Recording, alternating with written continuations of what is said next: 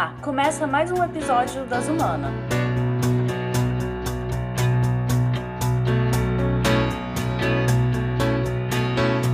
E o programa de hoje é para aqueles apaixonados por documentários. Assistindo a esses filmes na TV ou no streaming, já se perguntou como os pesquisadores conseguem escavar fotos ou gravações impactantes que você nunca viu antes na vida? Pois então, muitas dessas imagens são imagens de arquivo.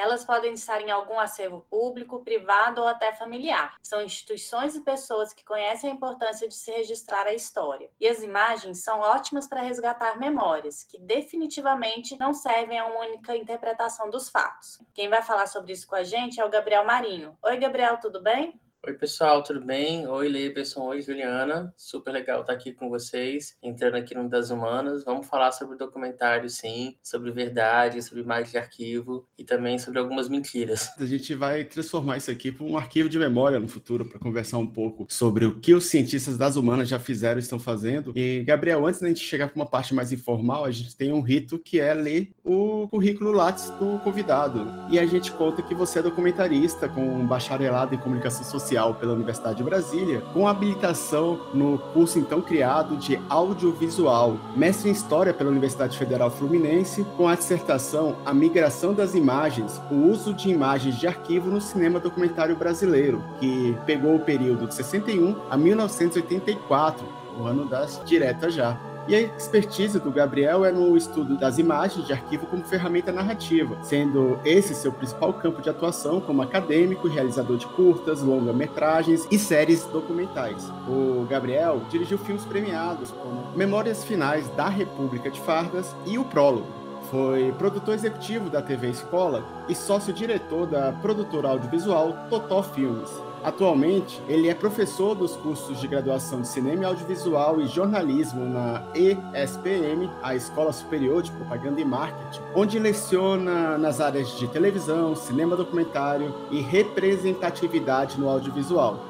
E aí, Gabriel, quando eu bebo uma água aqui, tem mais coisa para você contar aí do seu currículo, dessa trajetória? Ah, eu acho que a parte acadêmica tá bem pomposa. Ela não é tão grande quanto parece aqui, pelo que vocês estão falando. E também acrescentasse que o trabalho de realização audiovisual ele segue com outras parcerias, acho que em especial a Vila Lobos Produções, com quem a gente está realizando outras séries e outros longas-metragens. E também tem o podcast Cinematógrafo, que eu realizo com dois colegas queridíssimos que também nos conhecemos na pós-graduação, quando estava na UF. Certinho. Então, para começar, eu queria entender de onde que vem seu interesse por documentário, e aí tanto como realizador como acadêmico, uhum. em especial cinejornal. Eu acho que o interesse ele é muito pessoal, assim, acho que a maioria dos nossos campos de estudo, o vínculo que a gente estabelece com ele é na infância, na adolescência, e não foi muito diferente comigo nesse caso, não. Eu sempre gostei muito de audiovisual, gostei muito de ver filmes, ver séries, ver televisão. Acho que o jovem Gabriel sempre estava indo para o cinema, vendo televisão, mas o interesse por documentário vai surgir no final do ensino médio. Eu já era um estudante muito apaixonado por história e tinha uma leve dúvida. Acho que sempre foi mais para audiovisual, mas eu deveria também fazer uma graduação em história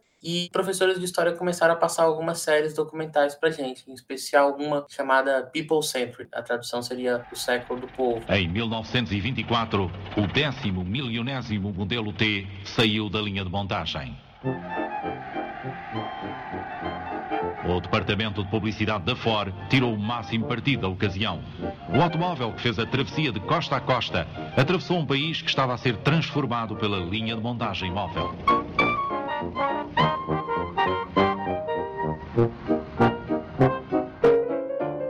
Para a América dos anos 20, era o início da sociedade de consumo, onde toda uma variedade de novos produtos ficou ao alcance das pessoas vulgares.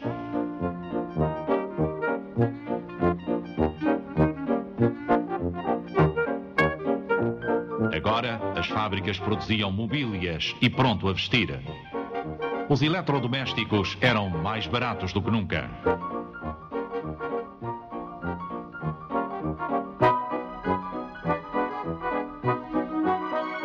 O ciclo estava em marcha.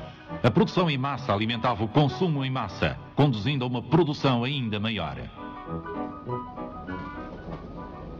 A rádio teve um impacto quase tão grande como o automóvel, trazendo a publicidade e a música popular para dentro de casa. E eu fiquei fascinado pela série. Nossa, é isso que eu quero fazer: entrevistar pessoas sobre o passado delas e tentar reconstruir isso com arquivos. E quando eu entro na UNB, eu já entro com esse desejo. Só que na UNB não era algo que era estimulado em parte porque os cursos de audiovisual, não só no Brasil, mas em todo o mundo, eles refletem muito o grupo. É um grupo de pessoas que está realizando o audiovisual e que vão crescendo juntos, fazendo disciplinas juntos. E eu caí numa turma completamente do cinema de ficção, como são a maioria. Então eu só fui realmente colocar a mão na massa no documentário praticamente no meu projeto final. Que aí sim eu consegui trabalhar com cine jornal, consegui trabalhar com imagem de arquivo. Mas já nos últimos semestres da UNB, eu comecei a sair um pouco da faculdade faculdade de comunicação.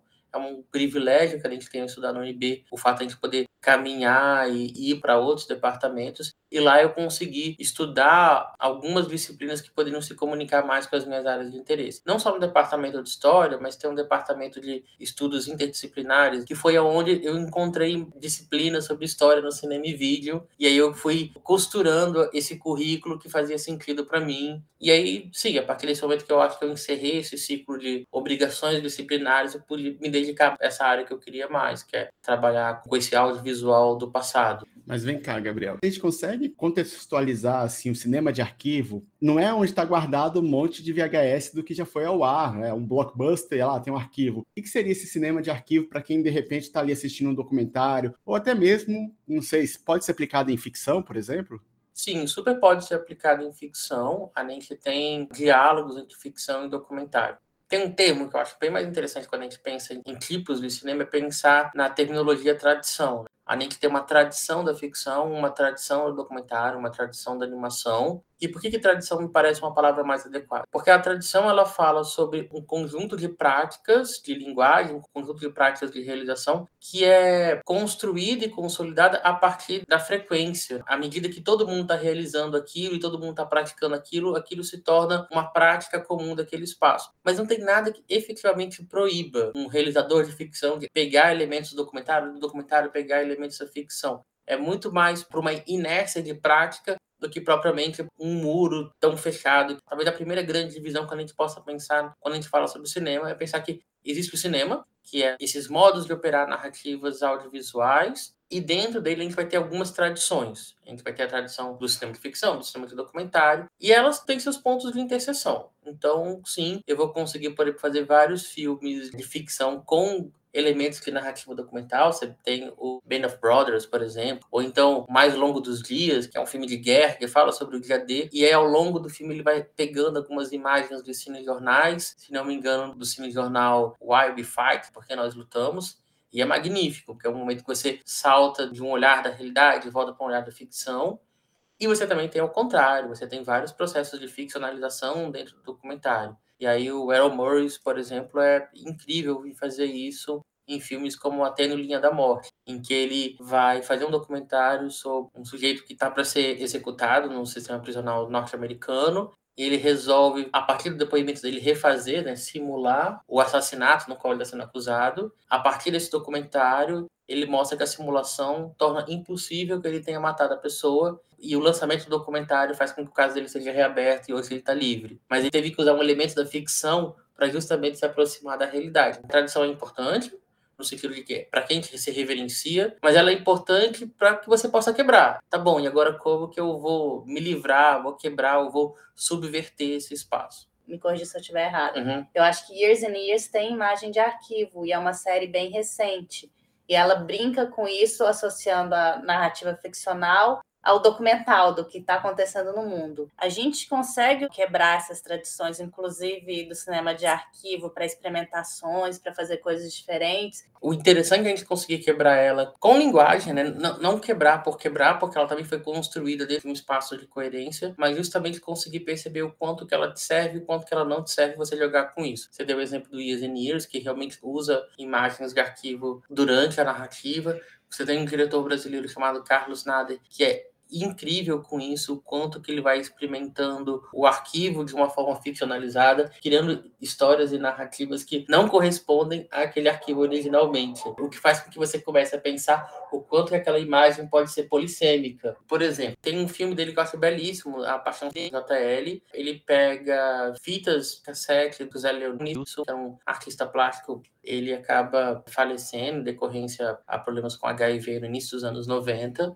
E ele vai fazendo um correspondente, por exemplo, entre músicas da Madonna e músicas da cultura pop que estão ocorrendo naquele local e trechos do diário dele, que era um diário sonoro. E aí você começa a rever aquela música, ou rever, ele coloca alguns trechos do filme eu acho que era Paris, Texas, também ao longo do filme, para que você consiga ver aquele filme a partir dos diários do Leonidas, começa a reinterpretar o filme de outra forma. Então, isso é você usar arquivo, é você usar um registro audiovisual que foi feito em outro contexto e com outro intento para dentro de uma outra narrativa. A gente está no momento agora que lembra da sua dissertação, que você traz aí duas obras ali dentro do período da ditadura que trabalham diferentes óticas, uma mais progressista barra, não sei se eu poderia taxar entre aspas comunista e uma outra exatamente anticomunista. Na verdade, uma de reformas sociais e uma outra que é uma política um pouco mais conservadora ou até bem mais conservadora que você discute ali, faz essa análise. E queria que você fizesse esse link, então, assim, da importância desse estudo que você fez, contar um pouco do que que ele é é e como que esse cinema de arquivo que você trabalhou dialoga com esse momento onde a democracia ela está de novo sendo discutida de acordo com diferentes narrativas. O rótulo é sempre complicado.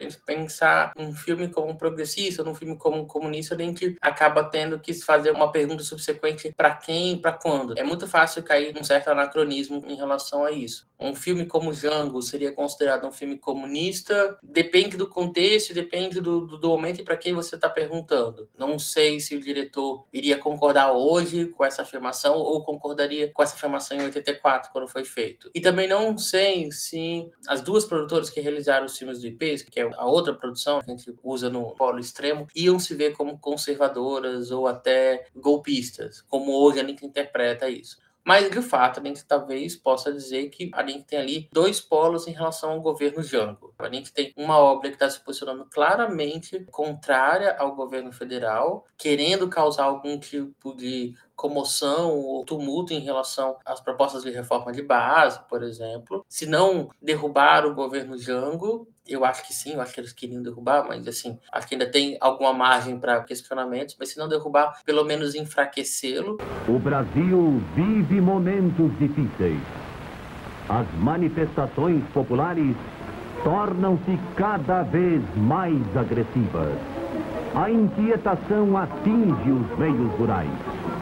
Os demagogos agitam a opinião pública, enquanto a inflação desenfreada anula os melhores esforços dos brasileiros. E uma outra obra que vai tentar reconstruir essa imagem, reconstruir uma memória do jogo de forma mais positiva. E o que eu acho mais bacana, que acho que me chamou a atenção, é a ideia de que a semântica, tipo, o significado da obra, ela não está dado. Tinha toda uma discussão sobre por que, que a gente vai gastar um dinheiro público para guardar uma obra cujo o valor de produção remete a um passado negativo nosso. Só que essa mesma obra ela vai ser recortada e vai ser reincorporada para uma outra obra para justamente dar base para uma outra ideologia, para uma ideologia inclusive concorrente daquele momento. O que sugere que a gente não é dono do significado das nossas próprias obras. Engraçado, né? Hoje, com a força que a gente tem em rede social, alguns conteúdos da internet, é muito dado que a gente perde controle da obra. Que a gente pode efetivamente criar um, uma imagem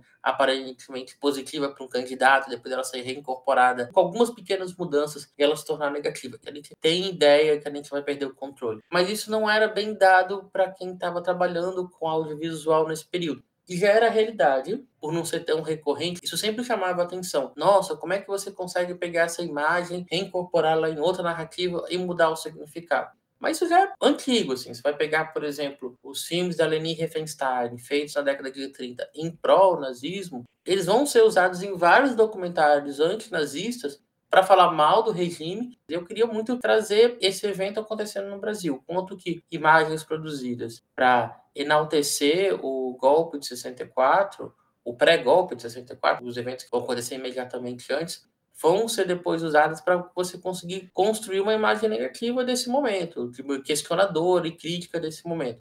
A imagem ela não tem nenhuma e a imagem, eu estou falando de imagem audiovisual, então imagem barra som, ela não tem nenhum compromisso com o seu realizador. Você está gerando uma imagem, está gerando seu conteúdo. Inclusive aqui a gente está participando de um podcast para enaltecer as ciências humanas e ciências sociais, mas no fundo, na hora que vocês colocam isso no ar, vocês sabem que vão perder controle sobre isso e talvez isso aqui seja incorporado numa outra narrativa, dizendo assim, tá vendo como a universidade é só lugar de balbúrdia? É muito sobre isso essa dissertação, sobre como que se opera essa ressignificação e como que se opera essa perda do controle do conteúdo. Pensando nesse momento que você perde o controle das imagens, eu acho que isso tem muita conexão com o que é memória. Hum. E aí eu queria pedir para você me explicar memória e se ela é um ponto fixo, se ela é verdade, se ela é o passado em si. Embora isso seja um ponto muito trabalhado dentro de um espaço acadêmico historiográfico, sempre tem umas diferençazinhas de conceituação. Então, talvez eu esteja um pouquinho mais alinhado com Jacques Legoff, mas você vai encontrar outros autores que vão tipo dar um creme a mais nessa naquela parte. Mas colocando da seguinte forma: a memória é a forma como a nossa sociedade decide lembrar o passado. E ela não tem nenhum compromisso exatamente com a verdade, embora ela tenha um lastro com a verdade. A gente não inventa uma memória do nada, mas à medida que ela se torna um espaço de identidade, além de ter mais compromisso com a narrativa, do que propriamente com o evento factual. Primeiro, isso vem da ideia de que nós somos um povo, nós somos uma sociedade, uma comunidade, porque nós contamos as mesmas histórias. A gente senta em volta da fogueira e a gente tem aquela figura do contador de história, ele vai contar como que nós chegamos nesse território, como começou essa comunidade, e ele vai colocando a importância nesse ou naquele evento, nessa naquele fator. Isso cria um poder de aglutinação, a gente sente uma identidade a partir dessa história. E isso é memória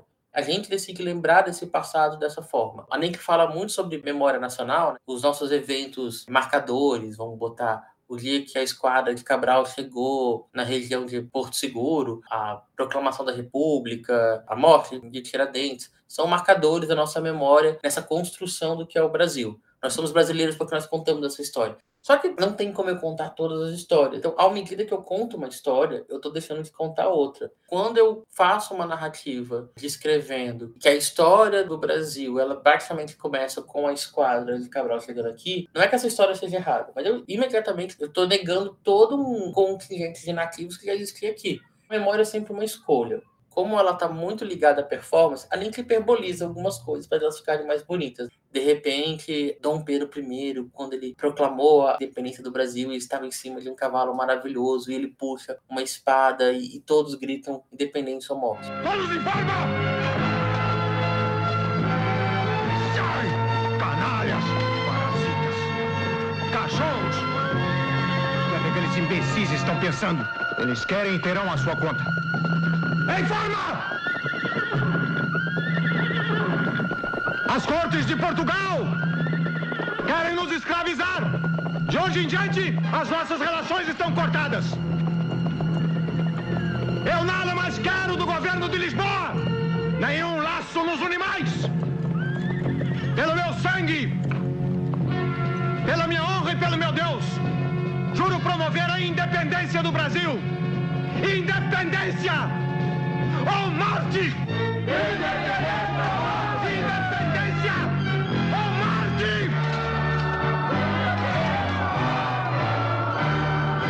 Um exemplo super clássico, assim, que a gente sempre usa em sala de aula. A gente traz o quadro do Pedro Américo, tem ali a figura do Dom Pedro I num espaço de destaque triangular, tem aquelas figuras em volta, todos eles montados a cavalo, já vestindo um uniforme de gala completamente limpo.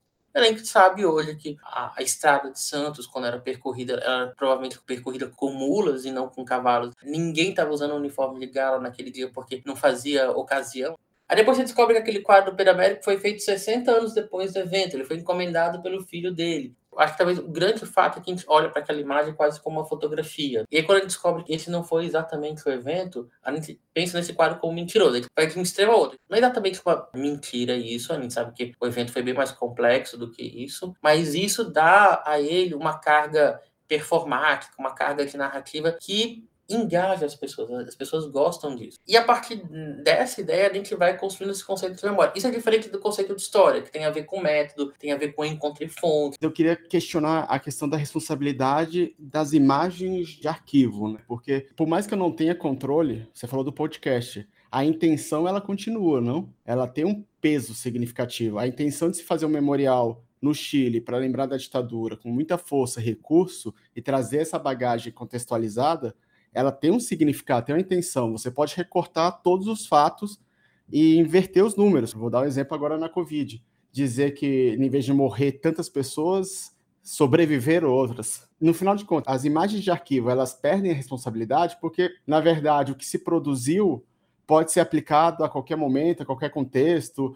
Pensando só da forma que você falou, sim, eu acho que existem conteúdos que podem ser publicados independente do contexto. A imagem vai servir isso. Você consegue pegar qualquer foto, qualquer áudio, qualquer imagem em movimento, torcer ela até ela ceder para a ideologia ou para o discurso que você quer. Tecnicamente, isso é possível. A gente pode fazer uma responsabilidade ética sobre isso. Existem duas linhas de pensamento a respeito. Tem um professor norte-americano chamado Jay Leder, ele já faleceu, ele vai escrever talvez a primeira grande obra focada para cinema de arquivo. Ele chamava de cinema de compilação, é que ele não usava o termo cinema de arquivo. E ele vai responsabilizar o realizador por descobrir a fonte original da obra saiba dizer qual foi a intenção e o contexto inicial de produção. Não que você não pudesse subverter o valor real da obra, mas que você tivesse pelo menos a consciência da sua subversão. Sei que isso aqui era uma obra nazista e agora estou transformando ela numa obra antinazista. Mas aí eu vou pegar também um professor da Universidade de São Paulo, que também já aposentado, Jean-Claude Bernardet, ele vai colocar um artigo do início dos anos 90, sobre uma desresponsabilização. Ele fala que a imagem ela vai saltando de contexto em contexto e cada um deles vai perdendo significado, que quando ela chega em você, é quase impossível você rastrear esse significado original e que, na verdade, a leitura que você faz é mais uma leitura de composição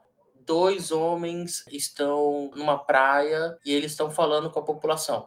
Esses dois homens, a depender do contexto, poderiam ser dois homens pobres. A, a depender do contexto, você pode colocar ali, ah, são duas pessoas do sexo masculino. O que vai determinar qual é o valor da imagem é um valor de composição, muito mais do que o valor de contexto original da obra. De certa forma, ele desresponsabiliza você de fazer essa busca e fala que a sua responsabilidade está mais em cima da obra que está produzindo agora do que, que essa imagem serviu. O Leilera está escrevendo isso, quando ele fala sobre a importância de você saber o contexto original, no momento que você não tinha ainda um excesso de conteúdos audiovisuais na potência que a gente já vai ter nos anos 90. Em todos eles em película, né, que não tinha nada de digital. Era fácil, fácil assim, era razoável você conseguir rastrear quais foram as duas, três únicas vezes que aquela imagem foi usada. Você fez uma cópia dessa imagem e ela foi usada para um outro filme. Quando o Bernardet vai, vai falar sobre isso, a já está falando de uma imagem que pode ter sido usada 900 vezes. E muitas vezes o contexto que ela ficou mais famosa nem foi o contexto original. Às vezes essa imagem surgiu tipo como um filme familiar e depois ela vai ser usada num filme de grande circulação e é nesse filme de grande circulação que ela tem a, a sua maior expressão. Qual que é o contexto original? Esse com a maior expressão ou outro? Eu, Gabriel, pessoalmente, acho que eu estou um pouco mais alinhado com o Bernardeiro hoje. Eu acho que é quase impossível você rastrear na totalidade o contexto original da obra. E eu desloco a minha responsabilidade muito mais para a narrativa que eu estou realizando nesse momento. Dói um pouco saber que, eventualmente, algumas das imagens que eu vou realizar podem ser usadas contra mim no tribunal do futuro mas eu acho que faz parte de você se colocar nesse tipo de cinema, que é um cinema polissêmico. A gente está falando muito da intencionalidade do realizador, uhum. e aí tem também a questão do que não é intencional. Uhum. Tem o Mark Ferro, que ele vai falar das verdades latentes do filme, do que está ali e não está necessariamente proposital, mas que nos permite entender uma determinada época, talvez, uma determinada questão. O Marco Ferro, ele talvez seja o primeiro eu sempre tenho problemas de falar que foi o primeiro a fazer alguma coisa, que vai ter um espírito de porco que vai descobrir alguém que veio antes. Mas ele tem uma fama de ter sido talvez o primeiro historiador de lastro a investir pesquisa e estudos usando o cinema como objeto. E ele tem a ideia de que você vai conseguir descobrir, a partir da análise do filme, a contra-análise do filme. Tem um trecho que é uma espécie de lenda urbana, não sei se é verdade, que o Marco Ferro teria visto algum dos cinejornais brasileiros na época do golpe militar ele estava discutindo uns eventos uma coisa que é tipicamente análise do Marco Ferro, ele fala assim: ah, essa performance sobre a democracia que é feita aqui no Congresso brasileiro é uma performance, ela tem muito a ver com uma mise-en-scène ali. Mise-en-scène, tecnicamente, seria a sua performance em frente a uma câmera, ou em frente a qualquer evento em que você está sendo objeto de olhar. Meu olhar está direcionado para aquilo que foge à mise-en-scène. Por exemplo, perceber que nesse congresso que está se discutindo se o Jango vai cair ou não, não há nenhuma mulher e nenhuma pessoa negra no Congresso. Então esse é o típico olhar do Ferro, aquele olhar que vai tentar procurar aquilo que escapa à mise-en-scène, que escapa ao que desejava o realizador da obra. Eu acho muito legal, só que eu acho que ele também tem suas questões, porque ele também não faz um investimento em fazer uma leitura de linguagem da obra. O que não significa que o Mark Ferro não tenha o seu papel incrível, eu acho que ele abre muitas portas, mas ele vai tentar entender aquilo que escapou do realizador o que o Bernardet talvez vai chamar de ruídos, quando ele vai fazer análise de algumas obras audiovisuais e que a gente acaba fazendo essa migração de imagens, né? pega imagens de diferentes contextos, vai colocando numa timeline nova para montar uma nova narrativa.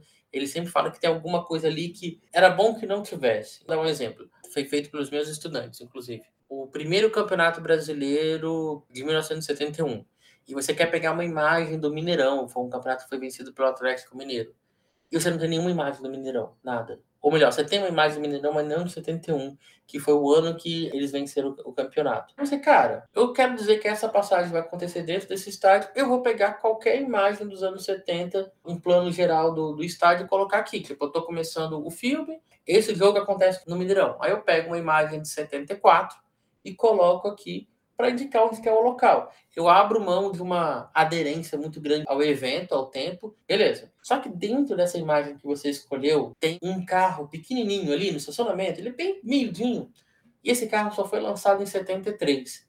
Ele indica que aquela foto está descontextualizada. E o Bernardet vai chamar isso de ruído. Se você for muito atento, ele vai quebrar a sua continuidade temporal. Mas eu deduzo assim, ah, o carro é um ruído, Tipo, quem vai perceber isso é 0,2% dos meus espectadores. Eu tô de boa com lidar com esse ruído. Filmes de imagens de arquivo são cheios de ruído. Esses marcadores que vão indicando para você. Esse cara recontextualizou essa imagem. O negócio tem nada a ver tá aqui. Você vai lidando como realizador, tipo, isso aqui passa ou não passa? Qual que é o ponto que eu perco a pessoa que tá lendo o meu filme assim, cara, isso aqui não tem nada a ver, ou não, ele nem percebeu isso. Você falou da questão dos ruídos, eu lembrei de um que me chamou a atenção, que foi até um trabalho que você participou, que foi do Faroeste Caboclo, e que tem ali um momento onde tem um jornal que é mostrado ao Santo Cristo. Só que esse jornal ele tem um trabalho de arquivo muito bom, só que o que me chamou a atenção foi a gramatura, o tipo de material do trabalho, que talvez a maioria das pessoas não tenha percebido. Ah, como é Brasília, como eu nasci aqui, como eu quero o perfeito, mas peraí, mas era assim o jornal? E como eu sou jornalista, então assim, se eu posso citar isso, se você poderia citar também a própria experiência prática, né, de ruído. Talvez o René Sampaio fique chateado com você. Mas tá super tranquilo. Nesse caso, acho que ele até foge de um ruído em imagem de arquivo, mas acho que a gente pode pensar num ruído num espaço de ficção. Além de que se preocupou muito em ter um jornal de época com a fotografia que saiu, com a manchete, com a data. Só que a gramatura do jornal não era possível. Ele não ia conseguir usar o papel jornal de época dos anos 80. Existia um papel jornal, mas o papel jornal dos anos 80 ele é diferente do papel jornal que é usado já nos anos 2000. Não tem como recuperar aquele papel jornal. Então foi uma liberdade que a gente usou. Pode até usar o mesmo termo ruído para esse caso.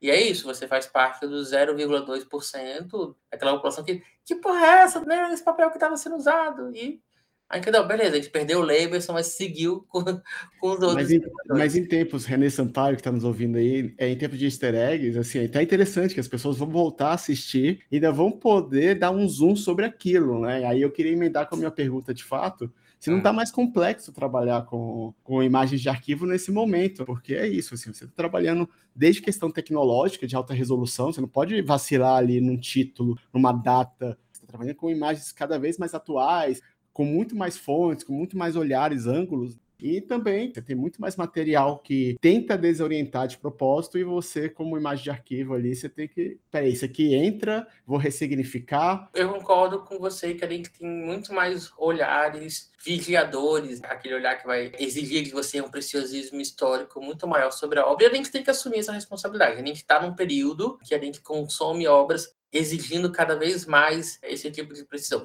Elvis é uma das figuras mais memoráveis da cultura pop do século XX e quase 50 anos depois da morte do artista, ele continua despertando o fascínio dos fãs de música. O novo filme de Baz Luhrmann, Elvis, narra a história do rei do rock desde sua infância simples até a sua polêmica morte. Mas como Longa usa de bastante licença poética para criar um grande espetáculo, a gente resolveu te contar a verdade por trás da vida do artista, incluindo as polêmicas que o filme amenizou. Será que ele realmente merecia o título de rei do rock?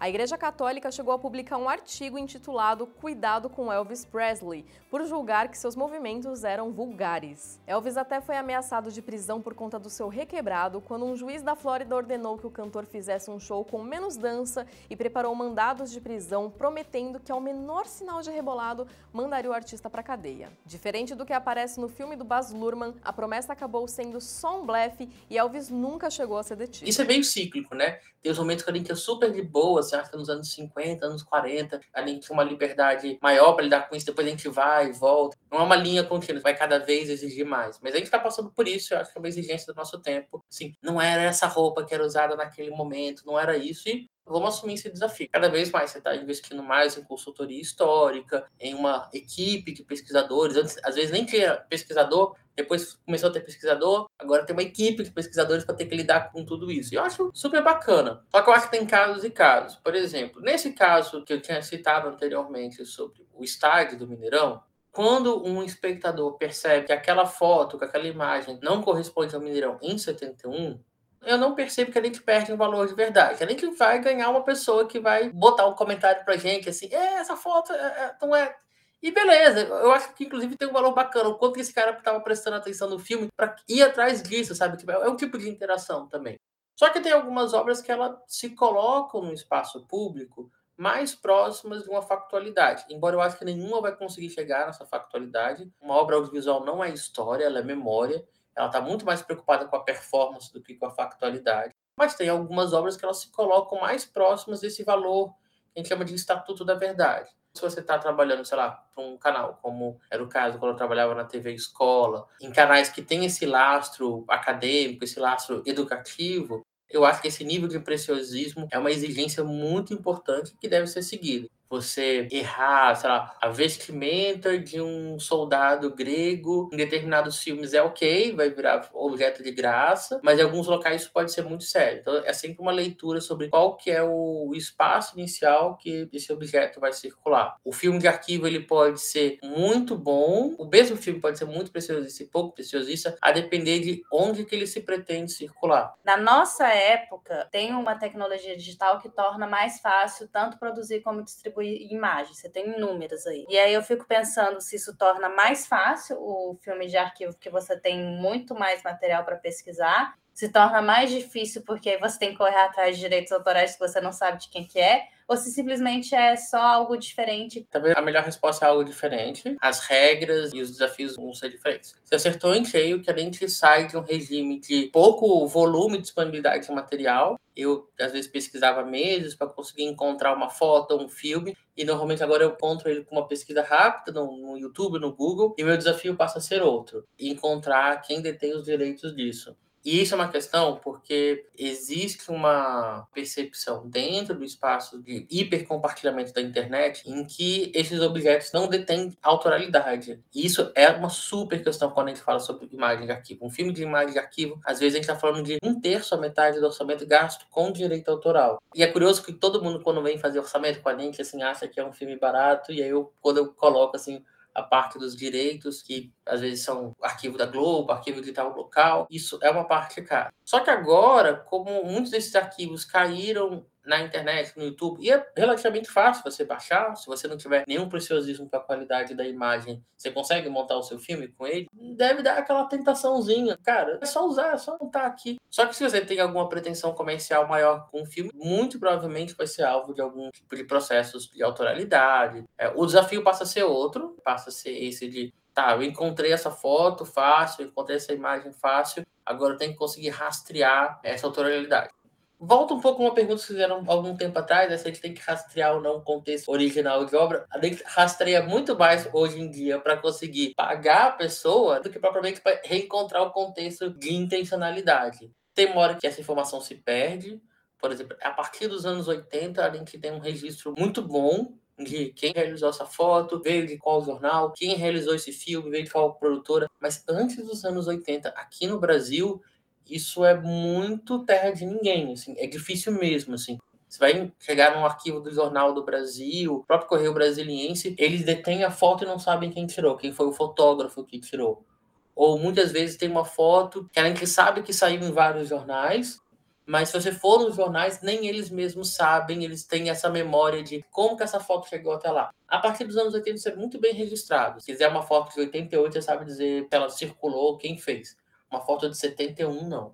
Quando você produzia uma larga quantidade de material em 35 ou 16 milímetros, que eram as bitolas onde a gente registrava audiovisual antes do digital, ficava em filme fotográfico. Por mais que fosse muito mais caro comprar o filme, revelar o filme, ele tem uma sobrevida muito grande se ele for bem cuidado. Você vai ter tipo, filmes que estão durando 100 anos nos arquivos, se eles forem bem aclimatizados. Então não é um conteúdo que se perde. É muito diferente do digital. O digital, uma vez produzido ele, se não tiver um esforço de constantemente passar ele para um outro HD, para um outro formato, ele é um material que se perde. Um CD, um DVD em cinco anos, menos do que isso, às vezes, você já não consegue mais acessar ele. Então, você quer alguma imagem que estava num CD, ninguém nunca pensou em passar ele para um HD e depois passar para um outro formato, ela se perde mesmo. Então, a gente tem um outro grande desafio hoje, que a gente ainda não sabe resolver, que é o arquivo digital. A gente tem um acesso muito fácil a aquilo que foi produzido ontem, ontem um termo metafórico, assim, recentemente, e aquilo que, por ser muito popular, é objeto de cópias. Você copia para um outro formato, copia para um outro formato, mas um material que foi produzido digitalmente em 2001 mas que teve pouca circulação, ele provavelmente se perdeu. Eu tenho uma última pergunta, Gabriel. Me veio aqui do seu primeiro trabalho, pós-conclusão de curso, do Memória Finais da República de Fardas. As palavras que vieram é memória viva, porque você trabalha com imagens de arquivo, fazendo ali a sua migração e ressignificação, e também trabalha com memória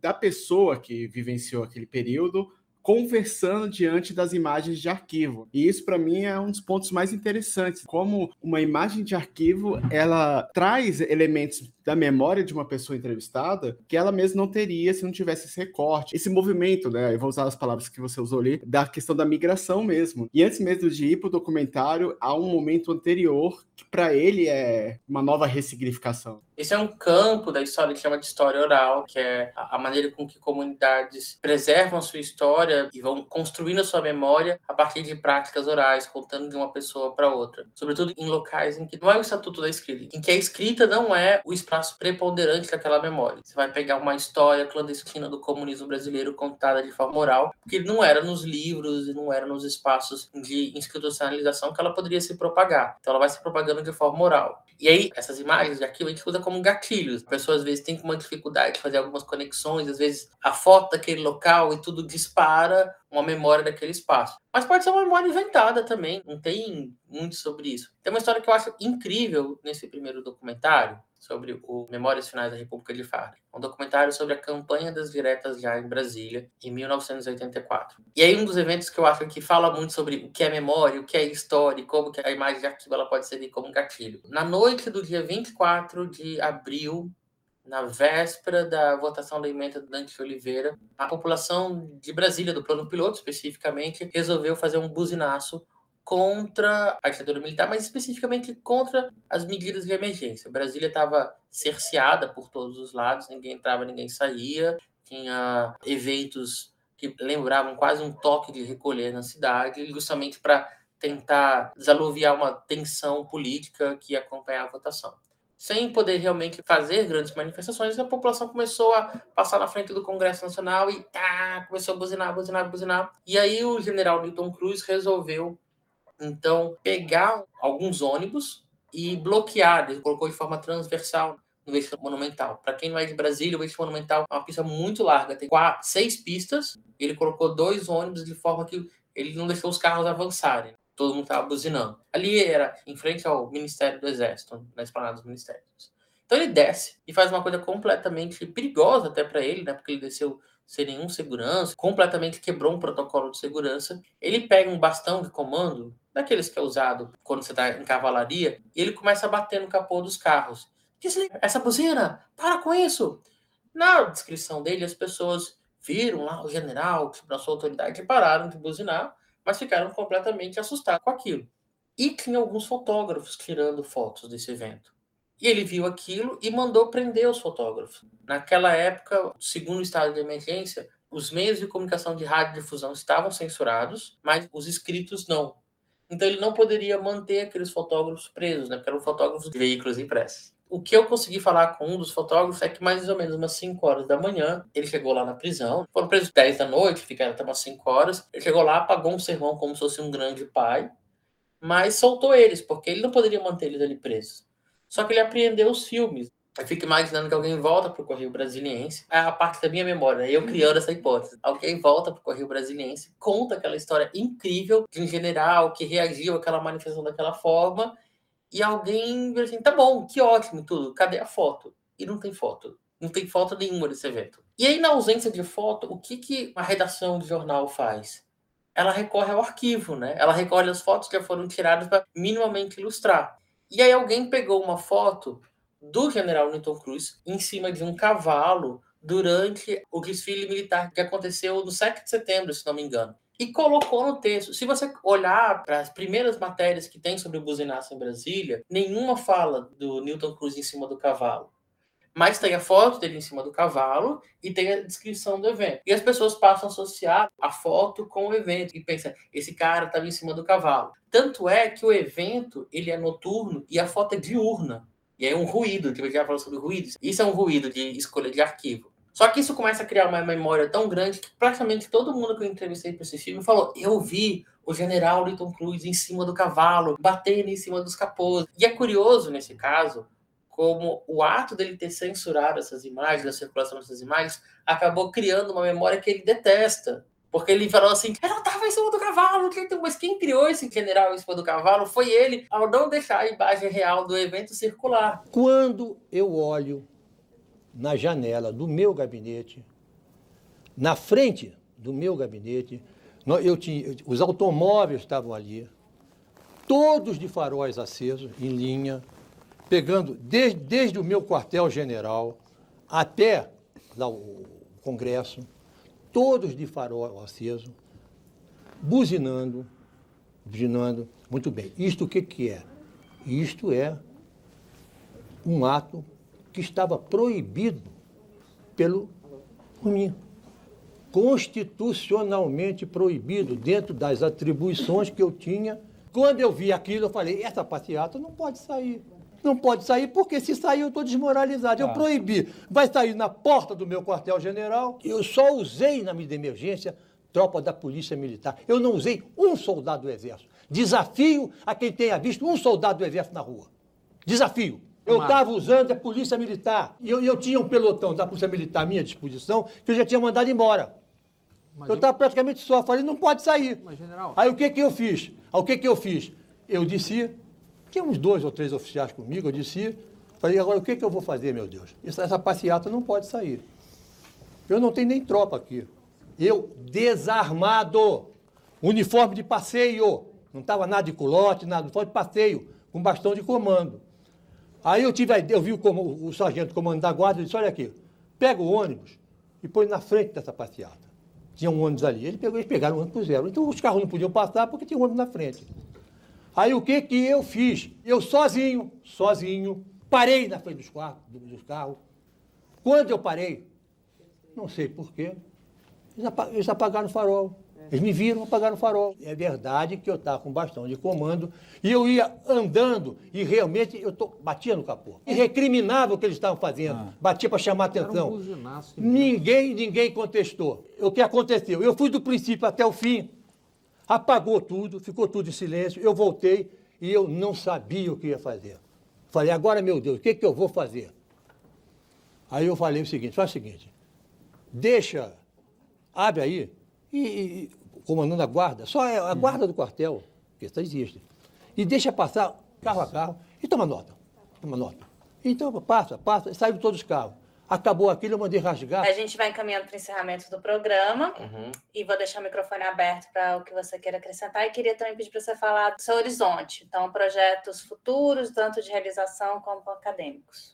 Queria primeiro agradecer a oportunidade incrível aqui de estar com vocês dois nesse projeto que eu acho super importante e que precisa ser visto. A gente precisa olhar para a ciência sem jaleco, aquela ciência feita de várias formas, que não envolve exatamente números, mas envolve um saber acumulado em bibliotecas e livros, experiências, em trocas, ciências humanas, que nos encanta. Tipo, isso é ciência também, tem um método, tem uma expertise, tem uma rigidez acadêmica também. Uma das coisas que me encanta nesse projeto é isso. Fazer ciência humana não é opinião, é uma construção de conhecimento real. Ter essa oportunidade de falar sobre isso aqui é muito bom. Eu acho que eu sigo com a pretensão de continuar trabalhando com documentários de arquivo. É uma paixão mesmo, sabe? Falar sobre o passado e como que a gente constrói esse passado de forma compactuada e consensual. É muito mais do que factual. Mas revelar isso, isso acaba sendo uma das minhas premissas ao fazer filmes, tanto memórias quanto o prólogo. Eu sei que não vai ser possível para mim, como não é possível para ninguém, chegar nessa história factual ah, essa é a história que efetivamente aconteceu. Mas revelar para o espectador quais são os processos de criação dessa história. Porque eu acho que eu consigo devolver para o meu espectador uma responsabilidade de leitura. Que ele precisa ler um documentário histórico, não de forma crítica, não de forma assim, ah, então foi isso que aconteceu. Mas ele perceber assim, aqui tem eventos reais, mas também tem eventos ficcionais e cabe a mim, no meu bom senso, no meu processo de leitura crítica, conseguir entender. É algo que eu tento deixar muito marcado nos filmes. Existe um passado, e esse passado passado em alguma medida inalcançável, no sentido material, né, palpável, para chegar até a gente, ele precisou passar por várias reinvenções, mas eu vou deixar bem explícito isso para você, para que você consiga criar o seu caminho para poder olhar para ele. Seguimos com outros filmes e outros projetos, mais recentemente envolvendo a população preta, que eu acho que nos primeiros projetos eu estava muito falando sobre uma política institucional brasileira do regime militar,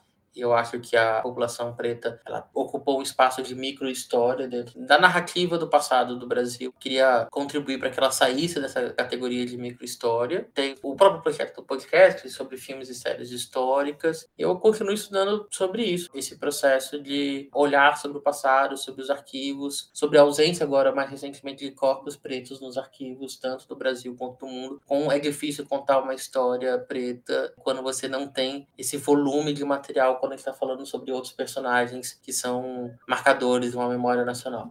Bom, a gente agradece muito o Gabriel do presente por essa participação e ao Gabriel do futuro a gente fica na expectativa aí dos documentários. E a gente encerra hoje, curiosamente, no dia 15 de novembro, dia da proclamação da República, o Das Humanas especial Novas Mídias e a gente convida todo mundo para maratonar os antigos episódios, as temporadas anteriores, as revisões de literatura e lembramos que o Das Humanas está no YouTube em várias plataformas de podcast, o Spotify, Google Podcast, iTunes. Este projeto é realizado realizado com recursos do Fundo de Apoio à Cultura do DF.